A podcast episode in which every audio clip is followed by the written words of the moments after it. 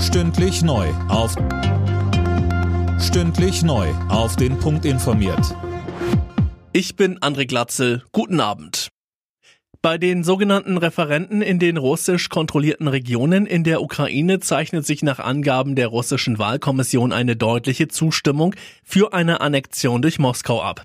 Stand jetzt hätten 97 bis 98 Prozent der Wähler mit Ja gestimmt.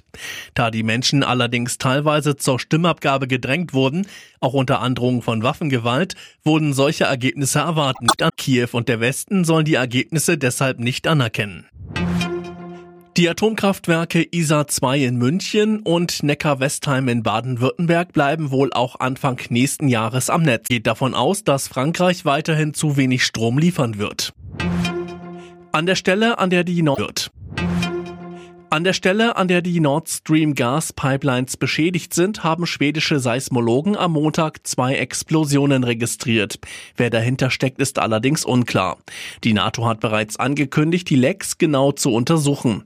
Dazu sagte uns der Leiter der Abteilung Maritime Strategie und Sicherheit der Uni Kiel, Johannes Peters. Man wird erstmal überhaupt die Schadstellen identifizieren wollen, also den genauen Ort, der ist ja bekannt. Und dann wird man sich das Schadensbild anschauen müssen, um überhaupt erstmal zu wissen, was ist denn genau passiert. Weil bis jetzt ist es ja so, dass es zwar Vermutungen gibt, aber noch nicht geklärt ist, wie ist es überhaupt zu diesen Schäden gekommen, was ist dort überhaupt genau passiert.